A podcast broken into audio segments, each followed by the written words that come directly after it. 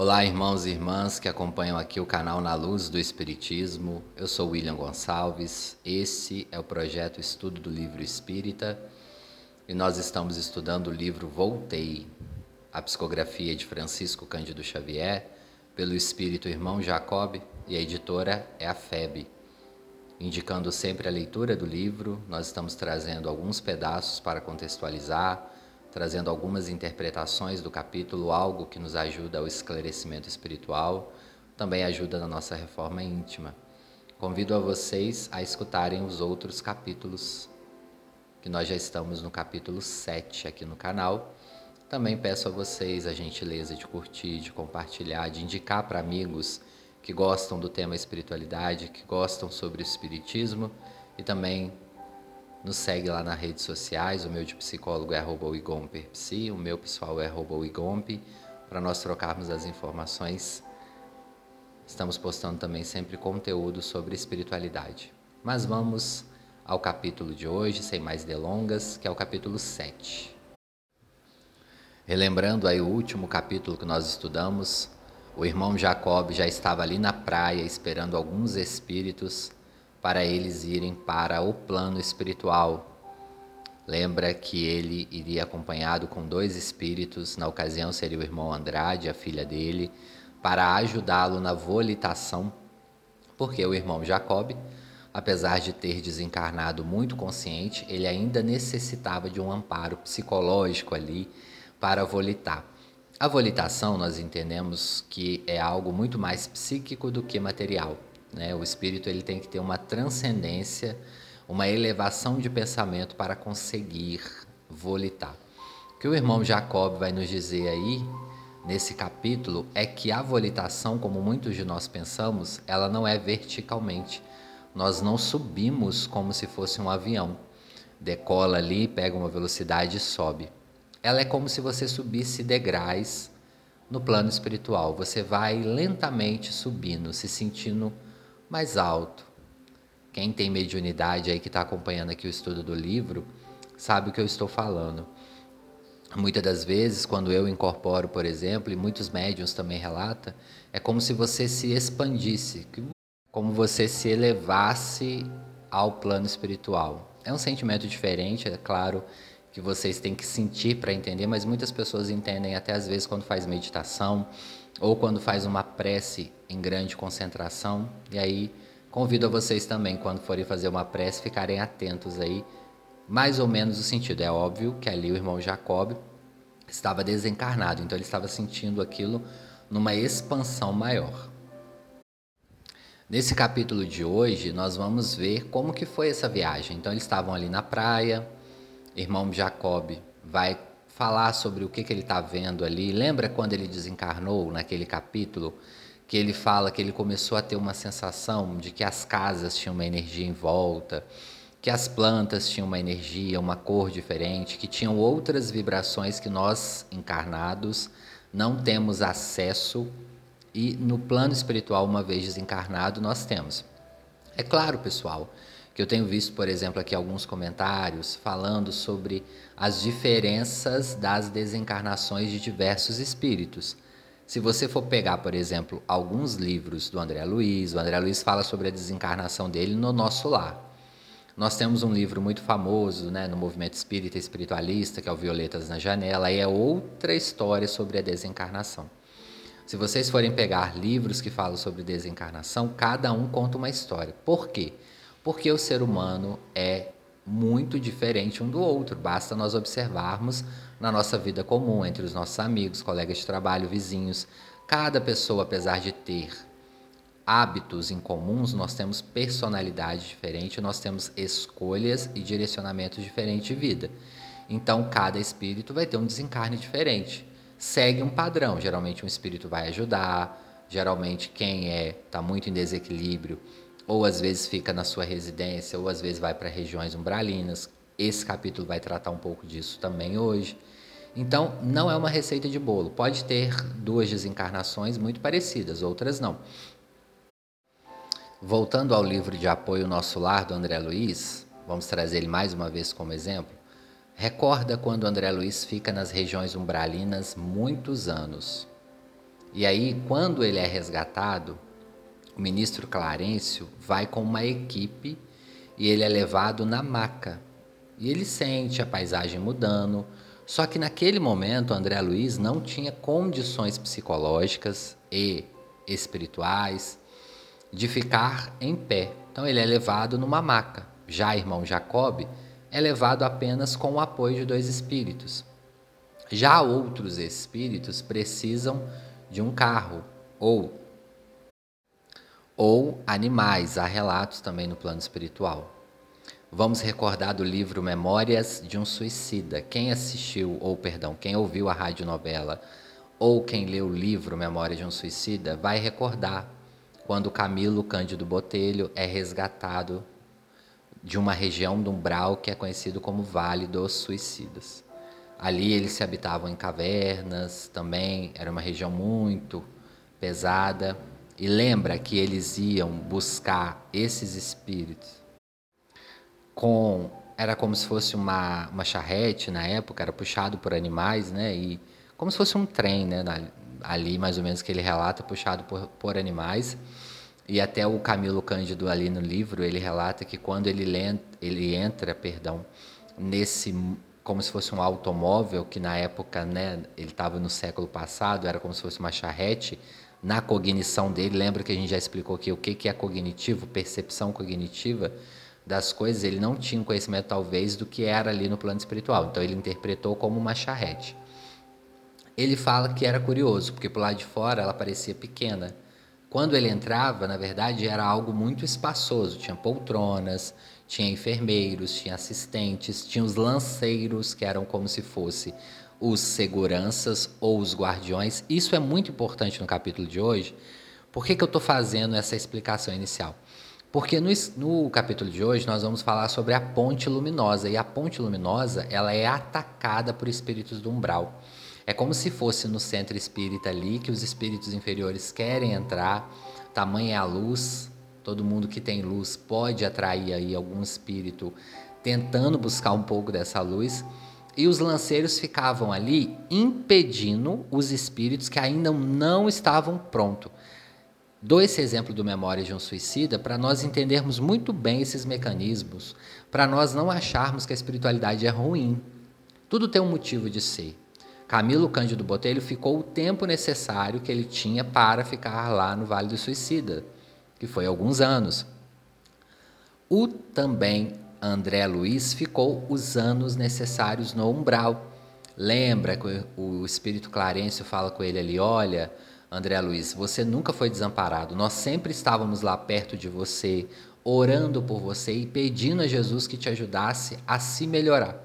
Até que um dia você já não suportou mais, se ajoelhou e orou com muita sinceridade.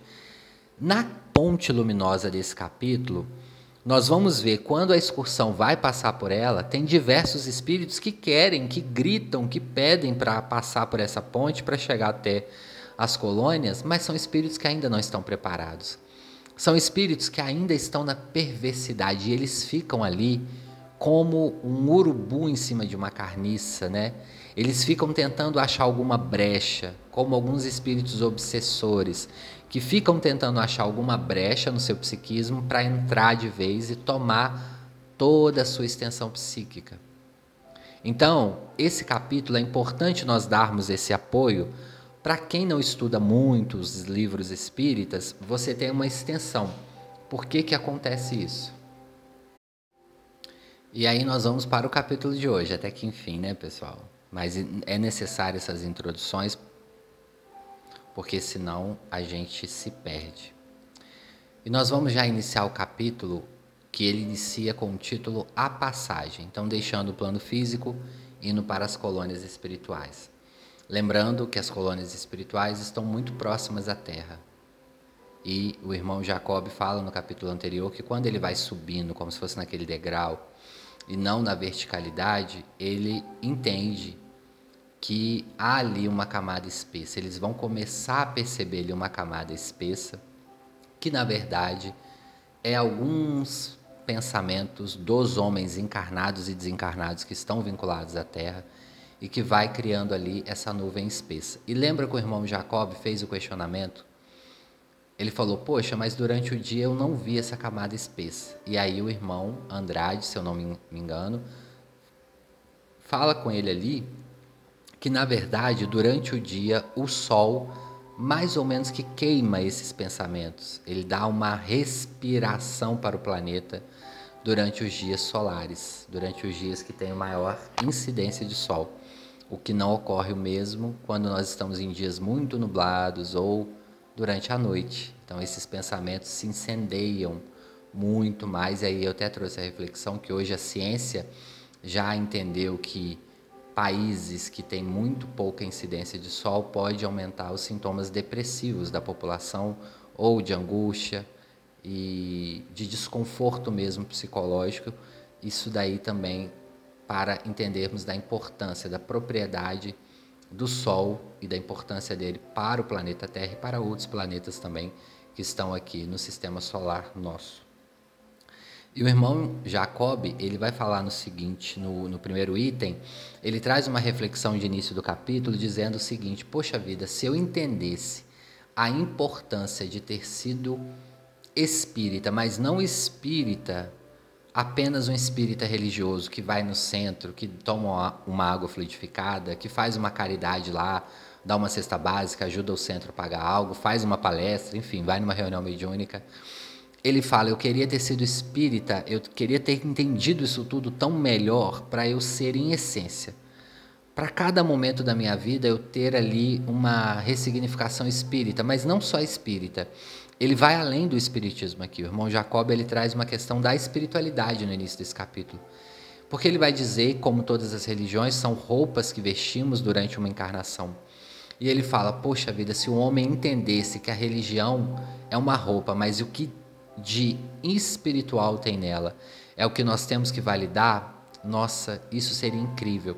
E ele vai dizer até sobre os ateus, as pessoas que não acreditam em nada, em Deus, etc., que elas, às vezes, têm mais isso em alguns momentos do que os próprios religiosos, porque ressignificam o seu viver, aproveitam, e às vezes não tem essa questão da espiritualidade, mas às vezes chegam no plano espiritual muito bem porque não desiludem, fazem o bem, vivem muito plenamente, cuidam das suas questões muito pontualmente. Irmão Jacob então traz essa reflexão ali no início.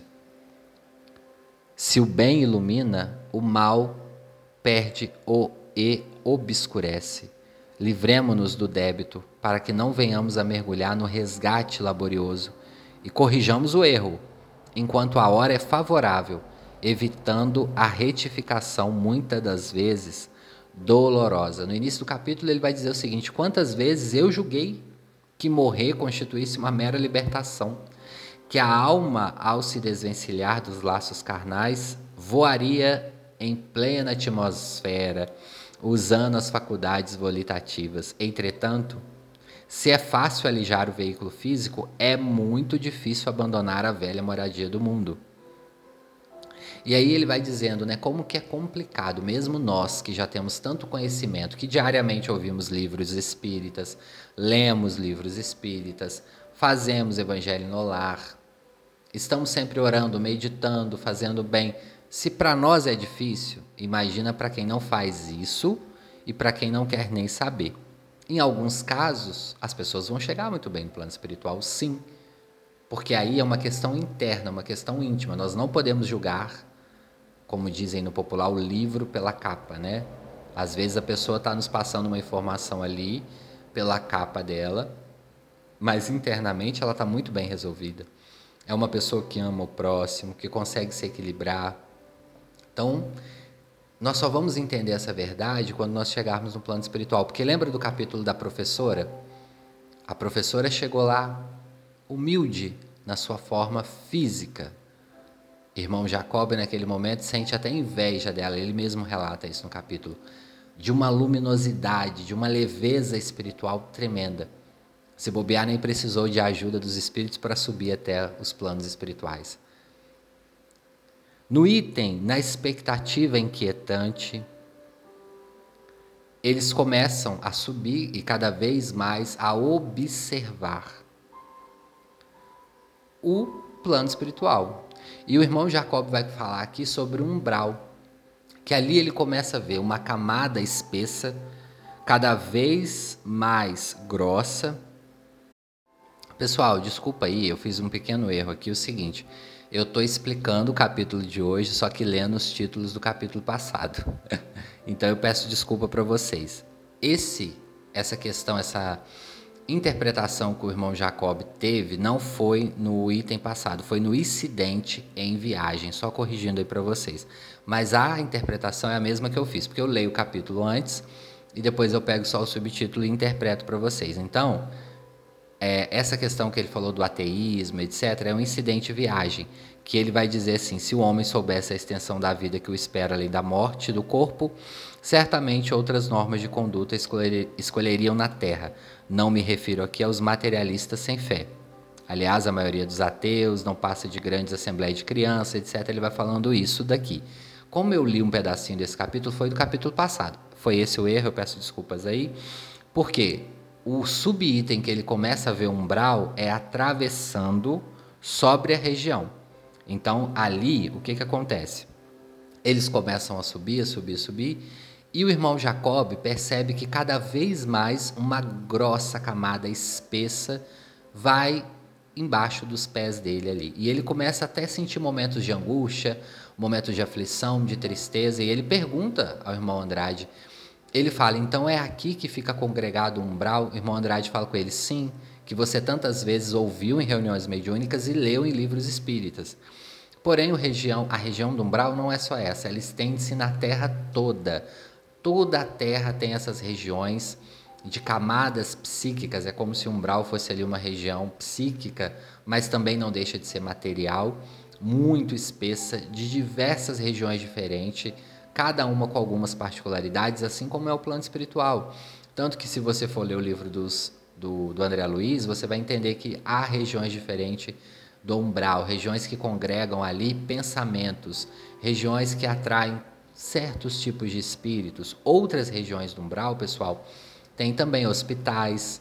Né? O Chico mesmo, Chico Xavier, brincava que quando ele desencarnasse, ele ia montar um centro espírita no umbral, o céu. Centro Espírita Umbralino. As pessoas perguntavam para ele, Chico, o que, que, você vai fazer depois de morrer? Aí ele, ó, oh, meu filho, eu vou montar um centro espírita dentro do umbral, Centro Espírita Umbralino. E se bobear, pessoal, montou, tá? Porque o Chico provavelmente continua trabalhando aí no movimento espírita, nas outras religiões também, porque ele era muito expansivo em amor. Então, as regiões do umbral também têm as casas transitórias, que são casas que vão andando, isso está lá nos livros do André Luiz. Tem os postos de socorros. Tem alguns livros que vai relatar que tem colônias, mini colônias dentro das regiões umbralinas. E ali tem espíritos do bem trabalhando, acolhendo espíritos que ainda não podem sair daquela região do umbral.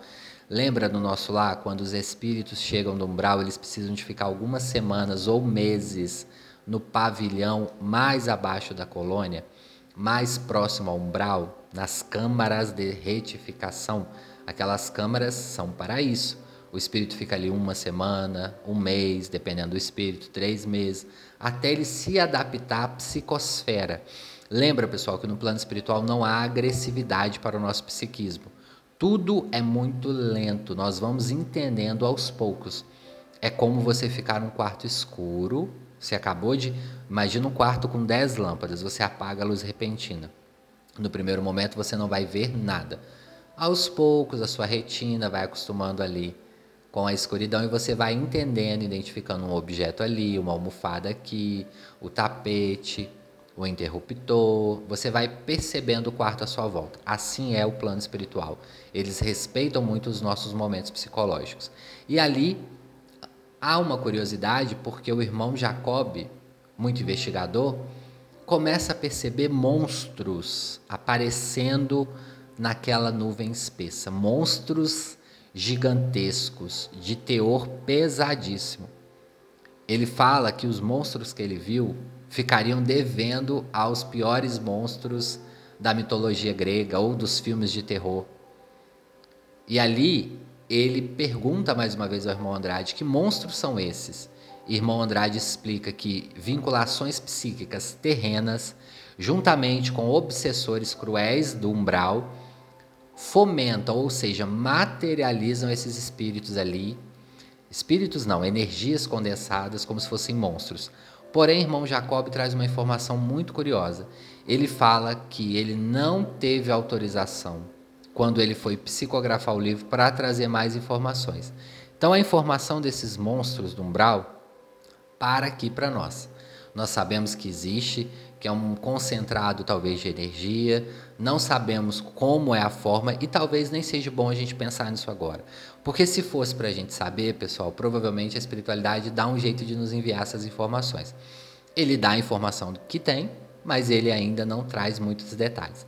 E ali eles continuam, eles continuam indo para a ponte luminosa, volitando sobre o umbral, e de repente Bezerra começa a ficar angustiado, ele para, ele pede para a excursão parar, e como se ele tivesse com uma bússola na mão, o irmão Andrade e o, o irmão Jacob fica atento e ele fala: Olha, pessoal, o nosso grupo está com problemas de vibração. Está dando aqui que o nosso grupo está regular a negativo. Isso significa que tem pessoas com um pensamento baixo aqui. Eu preciso que vocês mantenham a sintonia da oração, da gratidão, do pensamento elevado. Esqueçam os erros que vocês tiveram na terra. Isso ficou no passado. Se vocês chegarem na ponte com esses pensamentos, muito provavelmente nós vamos sofrer muito para atravessar a ponte. Então, por favor, melhorem os pensamentos. Eu preciso dos pensamentos elevados de vocês. Meio que Bezerra chama atenção ali. Porém, irmão Jacob dá uma informação interessante. Ele fala que Bezerra falou isso de modo tão discreto que parecia que ele falava sem abrir a boca, porque ali eles não poderiam demonstrar para aqueles espíritos que eles estavam conversando, senão os espíritos ali atacariam ele.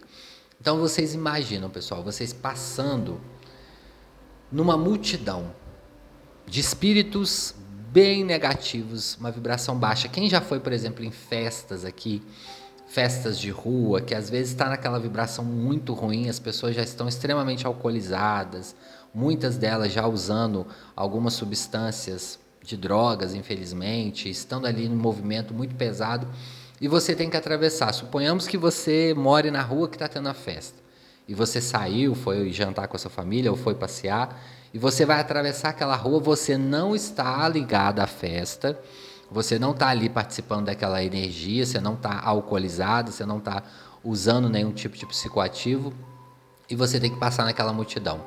Atravessar umbral é mais ou menos isso, de uma maneira muito simples que eu estou explicando aqui.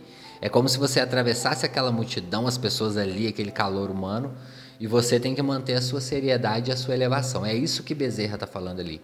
Bezerra está falando: eu preciso que vocês atravessem essa multidão sem estarem vinculadas a ela psiquicamente, como Jesus fazia. Jesus conseguia entrar e sair de locais os mais piores aos melhores, sem se afetar. Jesus não se afetava nem com regiões muito baixas, nem com regiões muito elevadas.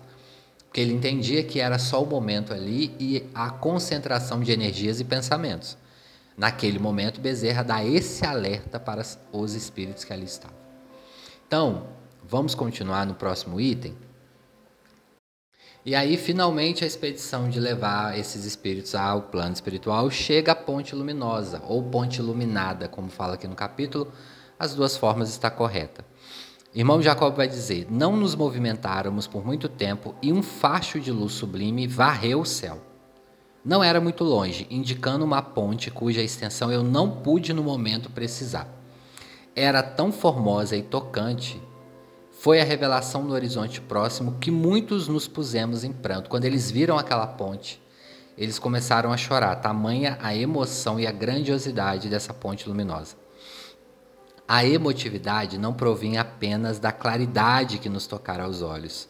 Comovente mensagem de amor transparecia daqueles raios brilhantes que percorriam o firmamento, copiando a beleza de um arco-íris móvel. Isso é muito interessante, pessoal. É como se a luz que emanasse da ponte ia de encontro a eles, dando as boas-vindas em forma de vibrações de amor. Lembra quando a gente falava aqui que o pensamento, a transmissão de pensamento não precisa de palavras. Quem congregava essas pontes, ou seja, quem congrega essas estradas, que liga o plano material ao plano espiritual são espíritos elevados. É como se fosse uma manutenção de energia constante, dando boas-vindas a quem acaba de chegar de uma luta terrena, às vezes severa, de provações difíceis, de problemas familiares, do trabalho. E naquele momento eles choram mais por causa disso, porque eles entendem que em cada raio colorido que emitia da ponte era uma vibração de amor, de algum espírito muito querido que queria que eles chegassem ali e fossem muito bem recebidos. Então imagina a sensação que eles tiveram ali naquele momento, de certeza, de, de gratidão. Como ele fala que a mensagem de amor transparecia daqueles raios. E aí ele continua: enquanto muitos companheiros continham a custo as notas de assombro que nos dominavam, irmão Jacob fala que ele fecha os olhos e naturalmente envergonhado. Ele teve um temor súbito, ele ficou com vergonha, ele ficou com medo. Naquele momento, o irmão Jacob entra numa região perigosa do plano espiritual. Ele teria feito tudo, ele mereceria passar naquela ponte ele entra ali numa inconsciência, numa angústia muito grande. Ele não se sentia merecedor de atravessar a ponte. E esse era o momento crucial que Bezerra falou com eles. Esqueçam os erros do passado. Se vocês estão aqui é porque vocês estão autorizados a passar. Mas lembra, pessoal, no plano espiritual, não é Deus que nos julga, não é o espírito, não é o espírito da nossa mãe, do nosso pai, não é o diabo, não é ninguém. É a nossa consciência. A nossa consciência, ela é o nosso maior juiz. E naquele momento o irmão Jacob sente isso. Não só ele, vários outros espíritos que ali estavam começam a ter esse mal-estar súbito, que é o mal-estar psíquico, que é a angústia que a gente fala na Terra. Meu Deus, eu mereço ou não mereço? E isso inicia-se uma baixa vibratória do grupo, era que Bezerra tinha avisado. O sinal luminoso cortou vagarosamente o céu de novo. Minha alegria ante a aproximação do plano mais elevado era inexcedível, mas a noção de responsabilidade quanto às dádivas recebidas no mundo que eu deixara pesava agora muito mais intensamente sobre mim. Eu mereceria mesmo o ingresso naquele domicílio celestial? As lágrimas começaram a me correr copiosas quando o grupo parou. No mesmo instante, eu ouvi um dos irmãos recém-desencarnados começar a chorar muito. Ele chorava e gritava: Não, eu não posso. Eu matei na terra, eu não mereço a luz divina. Eu sou um assassino, eu sou um assassino. Aqueles brandos ressoaram lúgubres, sombras adentro. Outras vozes começaram a responder cada vez mais alto. Vigiemos a ponte, vigiemos a ponte, assassinos não passam. Assassinos não passam. Naquele momento, os espíritos inferiores começam a invadir a ponte. A expedição não podia passar porque tinha um assassino no meio. E aquele momento, psiquicamente, todos os espíritos se sentiram prejudicados. Bezerra já tinha essa intuição. Pareceu-me, irmão Jacob fala, que maltas de feras preparavam para atacar-nos. Não distante a projeção resplandecente do invisível holofote clareava o caminho qual se fora movida em câmera lenta. Entre nós, muitas emoções, muitas lágrimas, junto de um companheiro em crise, em torno ameaças e lamentos estranhos, além a luz convidativa, perdão. Bezerra, muito sereno, mas fundamente preocupado, rompeu o silêncio, cientificamos-nos que deveríamos olvidar os erros do pretérito e que um dos amigos, em vista de corresponder em demasia à lembrança do mal, impusera descontinuidade à nossa viagem. Acentuou que as reminiscências de crime transcorridos não deveriam perturbar-nos e que bastaria sintonizar-nos excessivamente com um pretérito para causarmos sérios prejuízos aos outros e a nós mesmos. E aí, o irmão Bezerra explica a situação daquele irmão ele fala: Meus amigos, esse é Fulano, ele realmente matou alguém na terra. Ele está aqui tendo uma crise, mas irmão, acorde, você trabalhou depois do assassinato. Você pediu perdão à família e você trabalhou mais de 30 anos em favor do próximo e do bem coletivo. Esses 30 anos vão te garantir uma passagem pela ponte. Fica tranquilo. Erga sua cabeça, meio que Bezerra faz ali de um psicólogo dele, esclarece ele naquele momento que ele estava bem, que ele já tinha trabalhado mais de 30 anos por bem, que ele poderia ficar tranquilo, que isso já havia passado. E ali eles se unem numa mesma força para atravessarem finalmente a ponte.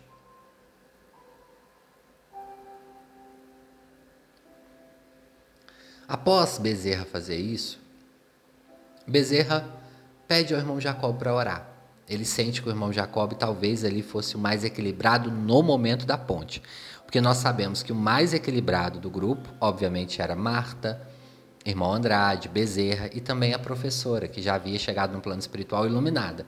Mas ele pede, até numa forma de caridade, lembra que caridade também é deixar os outros ser caridosos? Ele pede, irmão Jacob, ora para nós, nos ajude orando para que possamos passar a ponte com mais autoridade. E aí o irmão Jacob vai orar.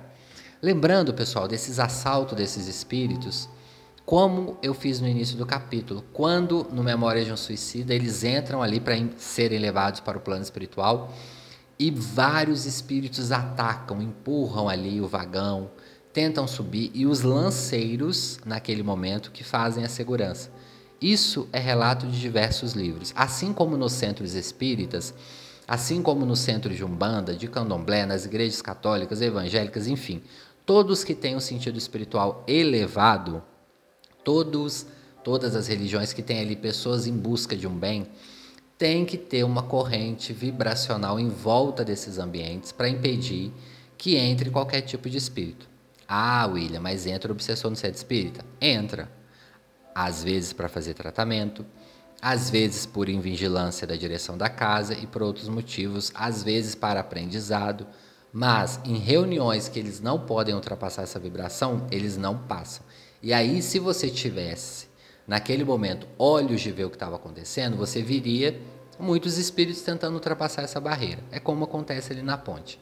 E o capítulo finaliza com o subitem em oração. E aí, irmão Jacob fala. Ele é bem pequenininho, a gente pode até ler. Espantado com a designação superior, senti medo e vacilei. Ia pronunciar uma frase a esmo, esquivando minha incumbência, mas Marta dirigiu-me expressivo olhar e, em silêncio, pedia-me a obedecer à ordem que ele recebeu de Bezerra. Amparado por ela e perto do irmão Andrade, dispus-me a escutar a determinação. Mas que prece eu, eu pronunciaria? Ele ficou na dúvida.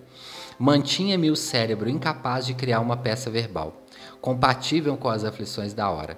Escutando os rugidos que precediam das trevas, eu fixei a minha filha e lembrei que Marta havia orado para mim o Salmo 23, que o Senhor é meu pastor e nada nos faltará. Nos inquietantes minutos da minha libertação da carne, eu deveria repetir-lhe o gesto. E erguendo meu espírito para o alto, sentindo-me do instante ao instante que a emoção e o pranto me cortavam as palavras, repeti os versículos sagrados. Ao redor conspiravam em nosso prejuízo o barulho e a ameaça. Todavia, no momento em que eu pronunciei as palavras, ainda que andássemos pelo vale da sombra e da morte, não temeríamos mal algum, porque Ele, o nosso Senhor, está conosco. A Sua vontade, a Sua vigilância nos consolam. Nosso grupo, com Bezerra à frente, começou a levitar grandemente. Voávamos em alta velocidade sem dificuldades, ganhamos a ponte. Atravessamos a poucos pés de altura, acima dos arcabouços em que era estruturada, conservando o espírito em prece, como se pesada força de imantação nos atraíssemos fortemente para o, abris, o abismo, abismo. Perdão. Que lápis do plano carnal conseguiria descrever a nossa sensação de contentamento e alívio? Quando atravessávamos profundo silêncio entrou dentro de nós. E seguimos então para o plano espiritual. Capítulo belíssimo, né, pessoal? Que deve ser uma das, um dos momentos mais emocionantes de vencer na hora do momento do desencarne. e que possamos mais uma vez orarmos para esses irmãos que estão ali nessas regiões umbralinas, que ainda estão presos a essas vinculações tão pesadas, tão angustiosas, que não se voltam para um autoconhecimento deles mesmos, que estão atrasando a sua própria evolução, a deles e a de pessoas que acabam sendo obsidiadas por esses pensamentos repetitivos que acabam emanando para o nosso planeta, né? Que possam ser objetos das nossas preces sempre, né, pessoal? Nós vamos encerrando o capítulo aqui hoje, capítulo bem bacana, né? E o próximo nós já vamos falar da chegada deles lá no plano espiritual. Continue lendo, pessoal. Continue comentando aqui como tem sido a experiência do livro para vocês. Continua falando aí como é a experiência e também mandando as dúvidas.